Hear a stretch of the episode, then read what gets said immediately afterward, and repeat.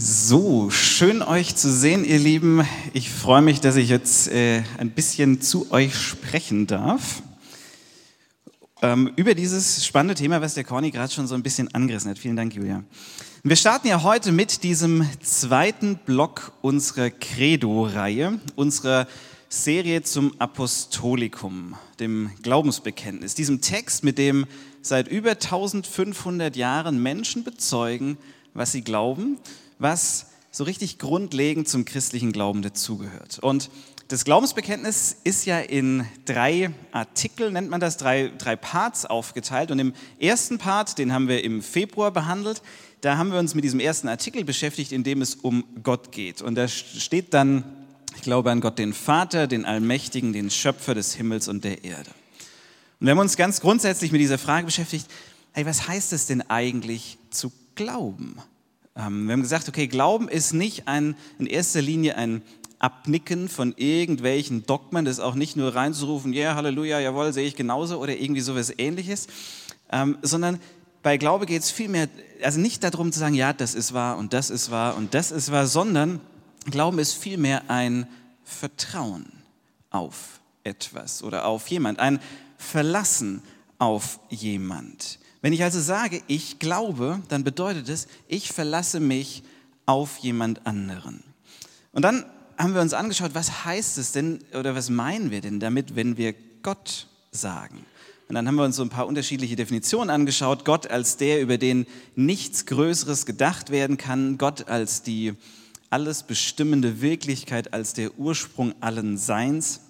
Und haben dabei so ein bisschen gesehen, ganz ehrlich, alles, was wir so über Gott sagen, uns alle Rede über Gott, alles Sprechen über Gott ist immer nur so ein bisschen Annäherung, Annäherung an Gott, weil es nie eine exakte Beschreibung, weil unsere Worte, unsere Gedanken, unser Verstand, das ist limitiert, das ist begrenzt und Gott eben nicht. Und deswegen werden wir ihn auch nie wirklich begreifen können. Heute in unserem zweiten Artikel, da geht es jetzt um was wirklich Unbegreifliches. Um das, wo man sagt, ja, das entspricht schon irgendwie Gott, weil wenn er unbegreiflich ist und unser Denken sprengt, das heute sprengt es auf jeden Fall so ein bisschen. In diesem zweiten Artikel, da wird es auch dezidiert christlich. Den ersten Artikel, ich glaube an Gott und äh, Allmächtig und Schöpfer, ähm, das glauben viele. Das glauben auch andere Religionen, das könnten auch Juden oder Muslime mit, mitglauben. Im zweiten Artikel, da würden diese beiden Gruppen aussteigen, denn das was da über Jesus ausgesagt wird, das, äh, das ist dezidiert christlich. Und heute ist ja, ich weiß nicht, ob euch das bewusst ist, ähm, heute ist ja Palmsonntag. Ähm, seid ihr schon so im Ostermodus? Also die Lehrer zumindest, genau, die Lehrer, die nicken so, ja, wir sind schon voll im Ostermodus, ähm, Osterferien. Huh. Also heute ist Palmsonntag und das ist ja dieser Tag, an dem man sich eigentlich daran erinnert, wie Jesus nach Jerusalem einzieht auf einem Esel und er wird von den Leuten gefeiert und sie breiten ihre Kleider und Palmzweige aus, deswegen Palmsonntag, und sie bereiten ihm so einen richtig, richtig dicken Empfang. Und wenn man sich die Texte in den einzelnen Evangelien durchliest, dann sieht man, dass die Leute dort Jesus ganz, ganz unterschiedlich gefeiert haben. Sie haben ihn gefeiert zum Beispiel als Propheten, steht einmal da. Oder sie haben ihn gefeiert als der, der da kommt im Namen des Herrn. Oder sie haben ihn gefeiert als König von Israel. Die Menschen damals, die hielten ihn für alles Mögliche. Für einen Propheten, für einen, der im Auftrag Gottes kommt, für einen zukünftigen König. Und die Frage ist ja, ja Mensch, wer, wer ist er denn? Wer ist denn dieser Jesus? Ist er eins davon oder vielleicht alles? Und damit beschäftigt sich dieser zweite Artikel. Wer ist dieser Jesus? Und wir schauen uns diesen Part heute mal an. Es geht um diesen Ausschnitt ich, ähm, und an Jesus Christus, seinen eingeborenen Sohn, unseren Herrn, empfangen durch den Heiligen Geist, geboren von der Jungfrau Maria. Ein paar Vorbemerkungen, bevor wir uns dem wirklich heißen Thema zuwenden. Also, was auffällt, ist, dieser zweite Artikel, der beginnt nicht nochmal mit den Worten Ich glaube an, sondern äh, der wird einfach mit und angeschlossen und an Jesus Christus. Beim dritten Artikel, da geht es dann um den Heiligen Geist und die Kirche und so. Ähm, da wird nochmal neu angesetzt, ich glaube an den Heiligen Geist. Hier nicht. Ganz bewusst steht Jesus in einer Reihe mit Gott, dem Allmächtigen, dem Schöpfer, einfach mit einem kleinen und angeschlossen. Und da wird schon über die Wortwahl deutlich gemacht, hey, das ist eine Stufe, das ist absolut gleichrangig hier. Und dann steht da, wir glauben nicht nur an Jesus, sondern wir glauben an Jesus Christus. Das bedeutet, wir glauben nicht nur an Jesus, den tollen Prediger, der mit den guten Ideen, den Wundertäter, den Propheten, den Weltverbesserer, den Gutmenschen, den was auch immer, sondern wir glauben an Jesus Christus. Und Christus ist nicht sein Nachname, so Daniel Rentschler, Lieschen Müller, Jesus Christus, nee, sondern sein Titel, ähm, der Christus, ähm, das ist sein Titel. Ist nicht der Nachname, ist der Titel der Christus, der Messias, der Retter. Und dieser Jesus, so macht das Glaubensbekenntnis weiter, der ist besonders. Der ist nämlich Gottes eingeborener Sohn. Eingeborener. So ein bisschen ein komisches Wort. Kennt man irgendwie von den Eingeborenen, also die Ureinwohner, ist damit nicht gemeint, ähm, sondern eigentlich müsste das richtig übersetzt heißen, ähm, sein einzig geborener Sohn. Jesus ist Gottes einzig geborener Sohn. Gott hat zwar viele Kinder, wir alle sind Kinder Gottes, aber Jesus ist der einzige von ihm geborene Sohn. So, und jetzt kommt noch so eine Verhältnisbestimmung im Glaubensbekenntnis, das ist die einzige, ähm, nämlich wie stehen wir denn zu ihm, ähm, zu diesem Jesus? Und das heißt, er ist unser Herr. Sonst geht es eher so beschreibend, ich glaube an Gott und wie ist er? Und dann kommt hier dieser Jesus, der ist unser Herr. Dieser Christus, der ist unser Herr. Und eigentlich, eigentlich ist jetzt damit alles ausgesagt, was man sagen muss. Das macht einen Christen zum Christen. Wenn er das bis dahin mitspricht und sagt, der Christus, das ist mein Herr, dann könnte man eigentlich jetzt aufhören und sagen, das reicht, mehr müssen wir da gar nicht mehr zu sagen. Aber jetzt wird es halt leider oder ähm, glücklicherweise interessant. Ein bisschen spannend, die nächsten zwei Halbsätze, die nämlich erklären und erläutern, ja, wie kann denn das eigentlich sein mit diesem Sohn Gottes? Ist ja schon so ein bisschen eine komische Vorstellung. Ähm, wie geht es denn, Sohn Gottes zu sein? Empfangen durch den Heiligen Geist, geboren von der Jungfrau Maria. Und dieser Aspekt des Glaubensbekenntnisses ist vermutlich der am schwierigst zu glaubende Teil des Glaubensbekenntnisses, zumindest für uns heute. Hier wird nämlich ausgesagt, dass Jesus der Sohn Gottes ist. Und die Frage ist, wie kam das zustande? Antwort, indem er vom Heiligen Geist gezeugt wurde und von der Jungfrau geboren wurde. Also jetzt hier die Jungfrauengeburt. Und wir singen hier in der City Church immer wieder auch dieses Lied, das das Glaubensbekenntnis vertont. Wir werden das auch nachher singen. Das heißt, ich glaube an dich. Und da heißt es neben, ich glaube an Gott den Vater und an Christus seinen Sohn. Und dann kommt dieser Part, ja, ich glaube, dass die Jungfrau den Sohn gebar. Das singt ihr nachher wahrscheinlich alle mit. Also es sei denn, ihr schweigt da. Und dann ist so ein kleiner Cut, wie wenn kurz der Fader runtergefallen ist. Und ich weiß nicht, wie euch das geht, wenn ihr das singt, ob ihr so denkt, ganz ehrlich, Jungfrau? Come on. Also, das ist nicht euer Ernst. Oder, also gut, wir singen es mit, weil man weiß ja eh nicht so genau, was man da singt, aber ah, das kann ja nicht sein. Ich meine, Jungfrauengeburt. Also, ich habe jetzt gelesen, 23 Prozent aller Deutschen glauben das nur. Ja, also nicht mal ganz jeder Vierte glaubt das und ich mache jetzt hier keine Umfrage, äh, weder wer äh, das glaubt noch es ist. Also ähm, Habt ihr jetzt nicht kapiert? Macht nichts. Egal. So, ähm, aber wurscht. So, also ich meine, wir glauben ja alles Mögliche. Ja, vielleicht glauben wir sogar, dass Jesus von den Toten auferstanden ist.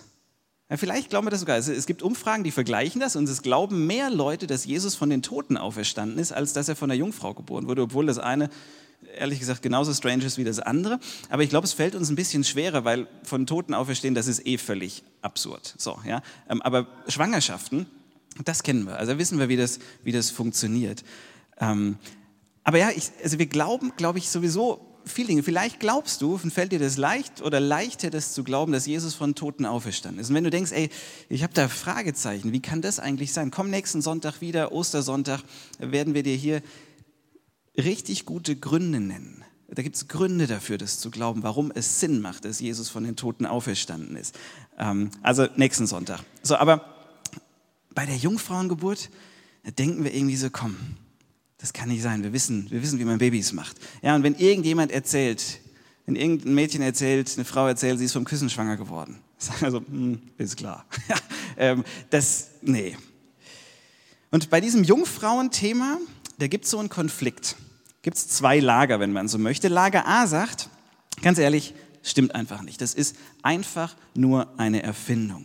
Und Lager A ist überzeugt davon, dass Josef mehr als nur seine Finger da im Spiel gehabt hat. Ja, das ist, ähm, genau. also das ist Lager A. So, die sagen, ey, das ist ein Märchen, ähm, aber das hat nichts, das hat nichts mit irgendeiner biologischen Realität zu tun. Lager B sagt, nein, nein, nein, nein, nein, nein. Gott war schon immer, Gott war schon immer im Wunderbusiness tätig. Ja, und wir müssen unbedingt an der biologischen, ähm, an der biologischen Jungfräulichkeit von Maria festhalten. Denn wenn es das nicht ist, dann ist ja auch Jesus nicht mehr Gottes Sohn. Ja, von der Jungfräulichkeit hängt alles ab. Ohne Jungfräulichkeit kein Sohn Gottes. Für Lager B ist die Jungfräulichkeit von Maria für den ganzen Glauben an Jesus wirklich existenziell. Vielleicht habt ihr euch an diesem Streit nie aktiv beteiligt. Vielleicht hast du dich da nie dran beteiligt, weil dir es relativ wurscht ist, ob Josef und Maria irgendwie ein bisschen geschnackselt haben oder nicht. Aber dieser Aspekt, der hat es immerhin ins Apostolikum geschafft. Und von daher schauen wir uns den mal näher an und überlegen, was das heute für uns bedeuten kann.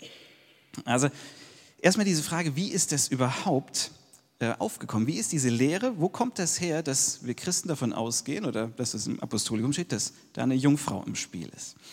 Wenn wir uns die vier Evangelien, also die vier Berichte über Jesu Leben anschauen, dann sehen wir, dass im Matthäusevangelium die Geburtsgeschichte von Jesus vorrangig aus der Perspektive von Josef erzählt wird. Josef, der herausfindet, dass seine Verlobte schwanger ist und er ist sich ziemlich sicher, dass er es nicht war und er will sie verlassen und dann besucht ein Engel ihn und sagt ihm, dass es der Heilige Geist war. Das ist bei Matthäus aus der Perspektive von Josef. Im Lukas-Evangelium wird das Ganze mehr aus Marias Perspektive erzählt, die auch einen Besuch von einem Engel bekommt und erfährt, dass sie ähm, jetzt durch den Heiligen Geist schwanger werden wird. Soweit, so gut, da kommt das her. Schaut man jetzt die anderen Evangelien an, also Markus, und Markus ist das älteste Evangelium, das Markus-Evangelium, stellt man fest, steht zu diesem ganzen Jungfrauenthema gar nichts, nichts, rein gar nichts. Markus sagt zur Geburt und zur Jungfräulichkeit von Maria nichts. Ähm, wenn man ins Johannesevangelium schaut, stellt man fest, sagt auch nichts darüber. Und wenn wir dann noch weiter schauen, im Neuen Testament, wenn wir uns zum Beispiel die Schriften von Paulus anschauen, stellen wir fest, auch Paulus äußert sich überhaupt nicht zu diesem Thema. Ähm, und jetzt könnte man sich fragen, warum? Entweder, und es gibt zwei Möglichkeiten, entweder Markus und Johannes und Paulus wissen davon nichts, haben das nicht mitgekriegt, oder sie sagen es nicht, weil sie es offensichtlich nicht so besonders erwähnenswert finden. Alle fünf, Matthäus, Markus, Lukas, Johannes und Paulus, die gehen davon aus, dass Jesus der Sohn Gottes ist. Aber nur für zwei von ihnen, Matthäus und Lukas, hängt das eng direkt mit der Jungfrauengeburt zusammen. Und die Frage ist natürlich, wie sind die zwei denn da drauf gekommen? Und wir schauen mal ein bisschen in diesen Text bei Matthäus rein. Das ist diese berühmt, also berühmte Geschichte, sozusagen, die man immer an Weihnachten hört. Also falls ihr heute jetzt weihnachtliche Gefühle in der Osterwoche bekommt, daran liegt es, aber äh, das ist nun mal das Thema. So, dieser Text bei Matthäus, ähm, Kapitel 1 ab Vers 18. Die Geburt Jesu Christi geschah aber so. Als Maria, seine Mutter, dem Josef vertraut war, fand es sich, ehe sie zusammenkamen, dass sie schwanger war von dem Heiligen Geist. Josef aber, ihr Mann, der fromm und gerecht war und sie nicht in Schande bringen wollte, gedachte sie heimlich zu verlassen. Und als er noch so dachte, siehe, der erschien ihm ein Engel des Herrn im Traum und sprach, Josef, du Sohn Davids, fürchte dich nicht, Maria, deine Frau, zu dir zu nehmen. Denn was sie empfangen hat, das ist von dem Heiligen Geist. Und sie wird einen Sohn gebären, dem sollst du den Namen Jesus geben, denn er wird sein Volk retten von ihren Sünden. Das ist aber alles geschehen, auf das erfüllt würde, was der Herr durch den Propheten gesagt hat, der der spricht, siehe, eine Jungfrau wird schwanger sein und einen Sohn gebären, und sie werden ihm den Namen Immanuel geben, das heißt übersetzt Gott mit uns. Als nun Josef vom Schlaf erwachte, tat er, wie ihm der Engel des Herrn befohlen hatte, und er nahm seine Frau zu sich. Dass dieser Text vorrangig aus Josefs Perspektive berichtet, wie der Engel ihm erzählt, dass Maria vom Heiligen Geist ähm, schwanger wurde. Und Josef, der will sie verlassen, kann man auch irgendwie ein bisschen verstehen, aber der Engel bekräftigt das nochmal und sagt, ganz ehrlich, die ist nicht fremdgegangen. Da war, ist nichts komisch zu sagen, es war der Heilige Geist. Und jetzt laut Matthäus verknüpft der Engel das mit einer Prophezeiung, und zwar von Jesaja, von dem Propheten Jesaja viele hundert Jahre vorher. Und er stellt das Geschehen, was da irgendwo in Hinterdupfingen, Nazareth passiert, in einen ganz großen Zusammenhang, nämlich den Plan Gottes, diese Welt zu erlösen. Jetzt ist es ja so, Matthäus war ja nicht dabei. Matthäus war nicht dabei, als der Engel das zu Josef gesagt hat. Man kann sich jetzt fragen, Mensch, ja, wie ist der denn an diese Info gekommen? Ja, also warum hat er das so aufgeschrieben? Es war ja nicht so, dass Matthäus das einfach von Gott diktiert bekommen hätte, sondern Matthäus war Theologe. Der wollte mit seinen Texten was aussagen. Der hat von all den Dingen, die er über Jesus wusste, hat er ausgewählt und hat komponiert, hat zusammengestellt, hat die Texte auf eine bestimmte Art und Weise angeordnet, nämlich so, dass er seine Message bestmöglich rüberbringen konnte, nämlich, dass Jesus tatsächlich der Sohn Gottes war. So, also warum schreibt er über diese Jungfräulichkeit auf diese Art, wohingegen Markus und Johannes und Paulus das nicht tun? Warum macht er das? Ich glaube, es gibt zwei Möglichkeiten. Möglichkeit eins ist, weil es genauso passiert ist. Das wäre Möglichkeit eins. Dass das, was er hier schreibt, ist das, was er von Maria und von Josef und von sonst irgendwelchen Leuten erfahren hat. So wurde ihm das geschildert. Also hat er es auch so aufgeschrieben. Das wäre Erklärmöglichkeit 1. Möglichkeit 2 wäre, und die wird von vielen vertreten, die sagen, nee, nee, nee, nee, die war nicht wirklich Jungfrau. Möglichkeit 2 wäre, Matthäus hat das Ganze konstruiert. Und zwar, damit er ein passendes Gesamtgebäude, ein gedankliches Gesamtgebäude bekommt. Und das wird dann an einer Auffälligkeit festgemacht, nämlich, weil man sagt, ja, dem Matthäus, dem ist da ein kleiner Fehler passiert. Matthäus zitiert ja hier Jesaja. Diese Prophetie, dass da bei Jesaja angeblich steht, die Jungfrau wird schwanger werden.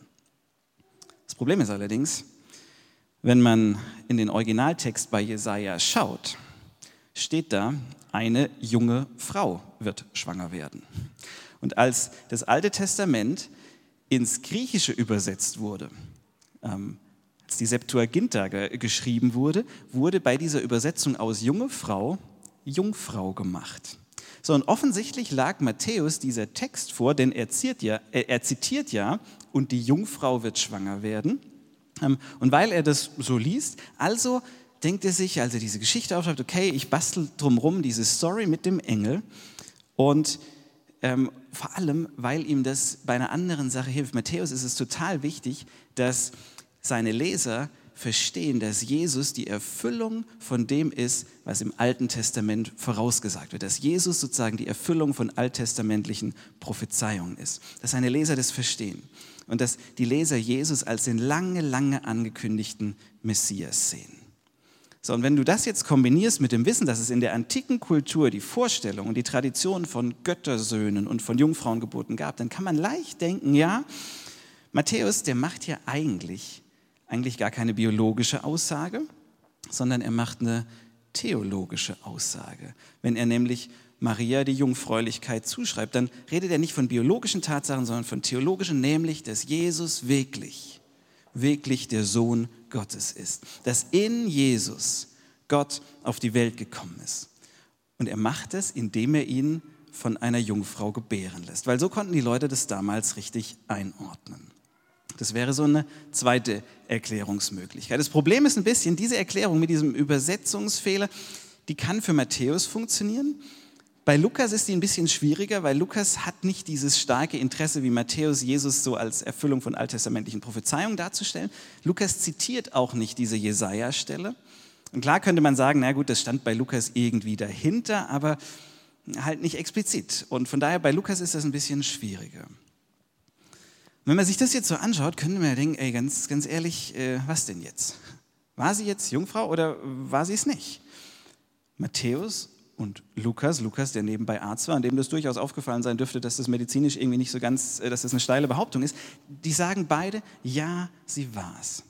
Die anderen beiden sagen nichts dazu und beziehungsweise auch Paulus sagt nichts dazu. Und vielleicht ist das eines dieser Themen, wenn du sagst, ganz ehrlich, das mit diesem christlichen Glauben, das ist doch, das ist doch irgendwie nett, aber eigentlich Humbug. Wenn ich, wenn ich, um Christ zu sein, dabei an die Jungfrauengeburt als eine biologische Tatsache glauben muss, ganz ehrlich, dann steige ich gedanklich aus, dann lasse ich es lieber. Vielleicht denkst du so. Und vielleicht hilft dir das dann zu sagen, hey, das war nicht für alle neutestamentlichen Autoren unbedingt so wichtig. Ähm, vielleicht war die, für, für, die die Frage gar nicht so entscheidend, ähm, ob sie jetzt biologisch ähm, beantwortet wird, sondern ich glaube, die entscheidende Frage von all diesen Texten ist, war er der Sohn Gottes? Ist Jesus der Sohn Gottes? Und da sind sich alle eins, auch Markus und Johannes und Paulus, aber die hängen das nicht an der Jungfräulichkeit von Maria auf. Und auch die Menschen, die Jesus nachgefolgt sind, die an ihn geglaubt haben, die haben ja nicht gesagt, boah, weißt du was, wir folgen dir jetzt nach, weil, weil deine Mutter, die hat ja nie und die, die war ja Jungfrau.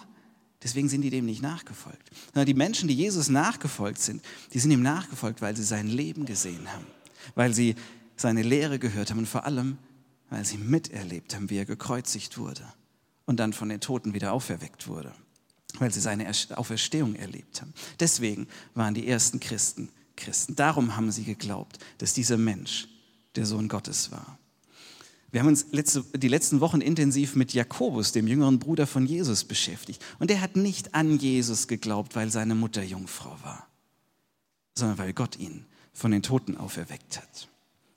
Vielleicht, wenn du dir damit schwer tust, mit diesem Gedanken mit Jungfrau, vielleicht kannst du dich ein bisschen entspannen und merken, hey, vielleicht ist es gar nicht so, so entscheidend. So, also jetzt egal, wie ihr dazu steht, ob ihr sagt, ey, das war theo, äh, biologisch oder eher eine theologisch-metaphorische Aussage, lass mich ein paar Takte dazu sagen, was diese Texte definitiv nicht gemeint haben und was sie für uns ähm, heute noch bedeuten können. Das eine ist, was sie nicht gemeint haben, ist das, oder das, was man sich nicht so vorstellen soll und was die Texte auch nicht wollen, ist, dass man denkt, okay, der Heilige Geist, der hat quasi bei der Zeugung den männlichen Part übernommen. Also quasi heiliges Spermium trifft auf marianische Eizelle und heraus kommt dann so eine Art Halbgott. Das, das nicht. Das ist nicht die Vorstellung, die hinter dieser ähm, Zeugung durch den Heiligen Geist oder dieses Empfangen vom Heiligen Geist steht. Das ist allen ganz wichtig. Jesus war zu 100 Prozent Gott und zu 100 Prozent Mensch. Ja, nicht 50-50, halb Gott, halb Mensch, sondern zu 100 Prozent Gott, ganz Gott und ganz Mensch. So hat die Kirche das formuliert, wahrer Gott und wahrer Mensch. Wie das geht, keine Ahnung. Ja, aber das ist wichtig, das ist eine wichtige theologische Aussage. Und ja, das sprengt unser Denken. Aber genau das passiert doch da, wo wir es mit dem zu tun haben, über den nichts Größeres ausgesagt werden kann. Das passiert doch, wo wir es mit dem zu tun haben, der jede Denkschublade sprengt. Was an der Lehre der Jungfrauengeburt tatsächlich schwierig ist, sind Vorstellungen, die dann so im Lauf der Zeit auch in der Kirche Einzug gehalten haben, die da so mit einhergegangen sind. Zum Beispiel, dass sich in der Kirche zunehmend eine Skepsis gegenüber Sex breit gemacht hat. Sex ist ja irgendwie was Schmutziges und bäh und also auf diese Art und Weise ist unser Jesus auf gar keinen Fall entstanden und Sex wurde im Laufe der Kirchengeschichte immer mehr mit oh Vorsicht, Vorsicht, Vorsicht, Vorsicht. Aber bei Sex, oh, da schwingt, da schwingt sofort die Sünde mit. Das, das war überhaupt nicht die, die Absicht dieser Texte. Und noch eine zweite Sache oder eine, eine dritte Sache, die, ähm, warum viele gläubige Theologen ihre Schwierigkeiten mit der Lehre der Jungfrauengeburt haben oder sie sehr, sehr vorsichtig betrachten, ist das Frauenbild, das sich daraus entwickelt hat. Nämlich, dass Maria, die Jungfrau, quasi die ideale Frau ist. Ja, das ist sozusagen die Musterfrau. Und Jungfräulichkeit ist das höchste Gut. Nur wer rein und unberührt und unschuldig und jungfräulich ist, der ist auch wertvoll. Und wenn eine Frau keine Jungfrau mehr ist, dann hat sie ihre, sagen wir, sie hat ihre Unschuld verloren. Sie, das Wichtigste und Wertvollste schon weggegeben, ist nicht mehr so unberührt, ist so ein bisschen beschädigt. Das ist eine Theologie und eine, ähm, eine Vorstellung, ein Frauenbild, was sich breit gemacht hat, was auch ein bisschen daraus getriggert ist. Es wollten diese Texte nie machen, aber das ist passiert, das, das muss man sich bewusst sein. Es wollten diese Texte nicht bewegen, sondern ich glaube, was anderes. Die Frage der Texte war nicht, ist sie Jungfrau oder nicht, sondern Jesus ist der Sohn Gottes. Die erste und wichtigste Aussageabsicht dieser Text ist, in Jesus von Nazareth ist der Christus. In diesem Baby ist Gott selbst auf die Welt gekommen. Nicht irgendein Halbgott, sondern Gott selbst. Und so wie Jesus in seinem Leben immer wieder die Verhältnisse ähm, auf unsere Welt auf den Kopf gestellt hat, so geht das schon bei seiner Entstehung los. Wenn Gott auf die Welt kommt, dann braucht er nicht die sonstigen Herrscher. Er braucht nicht die Männer, er braucht nicht die Patriarchen, die Machos, die sonst alles dominiert haben. Gott kommt ganz locker ohne die aus. Das ist was grundlegend Neues. Gott schafft hier was absolut Neues, was noch nie da gewesen ist. Das ist so ein bisschen wie die Schöpfungserzählung, wo Gott aus dem Nichts die Welt schafft und alles, was da drauf ist. So erschafft er auch hier was völlig Neues, was nie da gewesen ist, aber mit einem Unterschied zur Weltentstehung, zur Welterschaffung. Gott schafft nämlich hier bei Jesus nicht aus dem Nichts, sondern er bezieht Maria mit ein. Der macht es nicht allein im luftleeren Raum, sondern Maria, die hat Anteil daran. Sie ist die Empfangende, empfangen vom Heiligen Geist und geboren von der Jungfrau Maria. Und wir werden ja hier in der City Church nicht müde zu betonen, dass wenn du Gott kennenlernen willst, wenn du wissen willst, wie ist Gott, dann musst du dir Jesus anschauen. Deutlicher wirst du ihn nirgendwo sehen, näher als an Jesus kommst du an Gott nicht ran. Er ist der sichtbare Gott. So, und Gottes deutlichstes, sichtbares Handeln, sich selber zeigen, sich sichtbar machen, anfassbar werden, das macht er nicht allein, sondern gemeinsam mit einem 14, mit einem 14-jährigen Mädchen. Die Jungfräulichkeit ist dabei nicht das Zentrum, sondern, so hat es der große Theologe Karl Barth ausgedrückt, sie ist das begleitende Zeichen. Und manchmal passiert uns das, dass wir das Zentrum mit dem begleitenden Zeichen verwechseln. Und das ist bei Jesus auch immer wieder passiert. Gibt es viele Geschichten, da bringen zum Beispiel Menschen einen Kranken zu Jesus. Und Jesus guckt ihn an und sagt, der ist offensichtlich krank, und Jesus sagt zu ihm, weißt du was, deine Sünden sind dir vergeben. Und alle Leute regen sich tierisch auf, wie Sünden vergeben, das kann doch bloß Gott, das ist doch unmöglich, wie kann der sich das sowas rausnehmen? Und ihr sagt, nein, nein, nein, das ist schon das Zentrum. Deine Sünden sind dir vergeben. Aber damit ihr glaubt, damit ihr wisst, dass das wirklich stimmt, ähm, machen wir jetzt auch noch, komm, steh auf und sei gesund und sei geheilt. Das Sichtbare, Spektakuläre ist die Heilung, die da passiert. Aber eigentlich ist die das begleitende Zeichen. Es ging in der ersten Linie um, dir sind deine Sünden vergeben. Und dann das andere kommt als sichtbares Zeichen dazu. Und genauso ist es bei unserer Thematik. Das Zentrum ist, dass Gott selbst zur Welt kommt. Das ist das eigentliche Wunder. Die Jungfräulichkeit von Maria, die ist in Anführungsstrichen nur das Zeichen zur Begleitung. Ja, selbst wenn irgendwann irgendwie rauskäme, wenn es medizinische Beweise dafür gäbe, wie auch immer das funktionieren soll, wird vermutlich nie passieren, dass Josef da doch ein bisschen involvierter gewesen sein sollte, dann würde das nichts, nichts daran ändern, dass Jesus der Sohn Gottes ist, dass in ihm Gott Mensch wurde. Ganz egal, wie du persönlich zur Frage von biologischer Jungfräulichkeit von Maria stehst, glaube ich, dass diese Texte, ähm, trotzdem für uns wichtig sind, weil sie, weil sie uns was über Gottes ganz grundsätzliches Handeln offenbaren. Etwas, das jeder von uns immer wieder erleben kann. Nämlich, dass Gott in Situationen anwesend ist, die auf den ersten Blick vielleicht gar nicht danach aussehen. Ich meine, stellt euch das mal vor, da ist dieser Josef und er erfährt, dass seine Verlobte, die Maria, schwanger ist. Und zwar nicht von ihm. Ja, ich meine, das ist nichts, was du dir wünschst als Mann. Das ist nichts, das ist nichts, was du dir wünschst. Und es sieht auf den ersten Blick so aus, als ob das ganze Leben, als ob die ganze Lebensplanung den Bach runtergeht. Und dann erlebt er plötzlich, dass Gott in dieser Situation besonders gegenwärtig, besonders anwesend ist. Und ich weiß, dass diese Geschichte von Josef und Maria und so, dass das einmalig ist. Und ich will das nicht billig vergleichen und rüberziehen. Aber doch glaube ich, erleben wir Menschen das immer wieder, dass sowas passiert. Gerade letzte Woche im Gespräch, da hat jemand gesagt, hat es so beschrieben, da ist im letzten Jahr alles anders gekommen als erwartet, alles anders gekommen als geplant, alles anders gekommen als erhofft. Und es sah erstmal ziemlich, ziemlich viel negativ aus. Und jetzt, mit ein bisschen Abstand, würde derjenige sagen, da war überall Gott dabei. Da war überall Gott dabei. Und ich bin dankbar für das, wo ich heute bin. Auch wenn manches anders ist. Manches anders, als ich erwartet und erhofft habe. Aber Gott hat auf eine überraschende Art was Neues geschaffen, etwas, was an manchen Stellen sogar schöner ist als das, was ich eigentlich erwartet hätte. Meine, wir sind ja jetzt in dieser Osterwoche. Und eigentlich ist doch das die Ostermessage schlechthin. Karfreitag sieht auf den ersten Blick nach einer absoluten Niederlage aus. Jesus wird hingerichtet, er ist tot und diese ganze Jesus-Bewegung, das Jesus-Movement, das kommt zum Stehen. Gott scheint meilenweit, meilenweit weg zu sein. Am Kreuz siehst du auf den ersten Blick nichts mehr. Nichts mehr von einem großen, starken, mächtigen Gott. Es sieht nach dem Ende aus.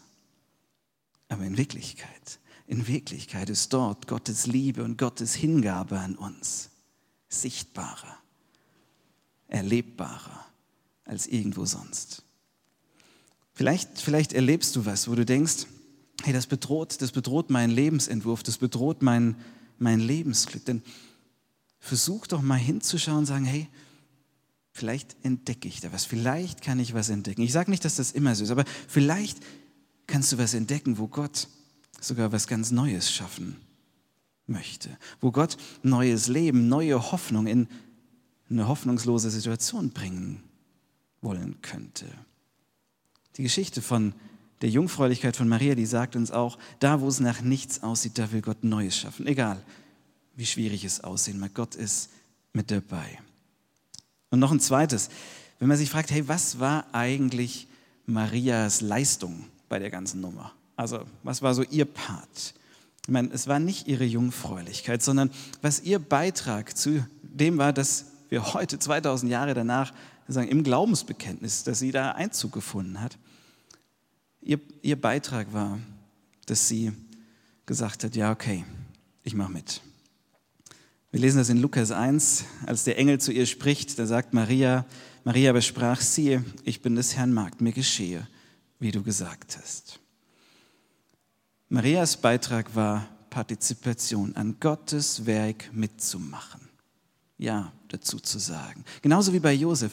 Bei ihm war es, okay, ich gehe mit, ich verlasse Maria nicht, ich bleibe dabei. Das war seine Partizipation. Gott handelt an Maria und Josef, aber er handelt nicht gegen ihren Willen.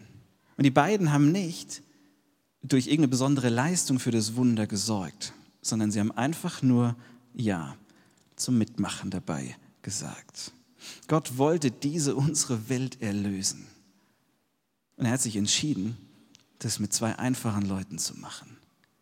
Und Gott, Gott ist noch längst nicht am Ende mit unserer Welt. Sein Wunsch ist es, dass alle Menschen gerettet werden, dass alle Menschen, dass jeder einzelne Mensch erkennt, wie Gott ist, nämlich voller Gnade und voller Liebe und voller Wahrheit, dass er diese Welt liebt mit all ihren Tieren und Pflanzen und Meeren und Menschen und komischen Menschen und noch komischeren Menschen und allem drum und dran. Das ist Gottes Plan, dass das ankommt, wie er ist, dass er alle liebt. Und das Ding ist, das will er nicht ohne uns machen, sondern das will er mit dir und mit mir machen. Und ganz ehrlich, ich verstehe nicht, ich verstehe nicht, warum Gott sich bei diesem Plan an uns bindet, warum er das mit uns macht. Ich glaube, allein könnte das manchmal besser, aber so hat er sich entschieden. Wenn wir das Glaubensbekenntnis sprechen und dabei sagen, ja, ich glaube an Jesus Christus, Gottes eingeborenen Sohn, unseren Herrn, empfangen vom Heiligen Geist, geboren von der Jungfrau Maria, dann bedeutet das heute einerseits zu sagen, ja, ich glaube Jesus, dass du Gottes Sohn bist. Und ich will damit rechnen, dass du immer wieder neu handelst, selbst an den dunkelsten Stellen meiner Biografie. Und ich will dabei sein, dass du durch mich handeln kannst, dass du durch mich diese Welt Stückchen für Stückchen verändern kannst.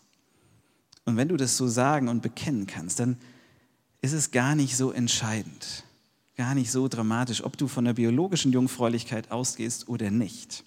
Ich glaube zwar ehrlich gesagt, dass es, wenn du daran glaubst, dass Jesus auferstanden ist, dass es dann, dass es nicht schwieriger sein dürfte, dann auch an die Jungfräulichkeit zu glauben. Aber es ist gar nicht so entscheidend, ob du das glaubst oder nicht, ob du davon ausgehst, sondern ich glaube, wenn du das so sagst und bekennst, dann gibst du Raum, dann gibst du Gott Raum durch dich und an dir zu handeln. Und das ist doch das Ziel von Glauben. Nicht irgendwas abnicken, was macht, was macht es für einen Unterschied in deinem Leben, ob du das abnickst oder nicht? Es macht nicht einen wirklichen Unterschied in deinem Alltag.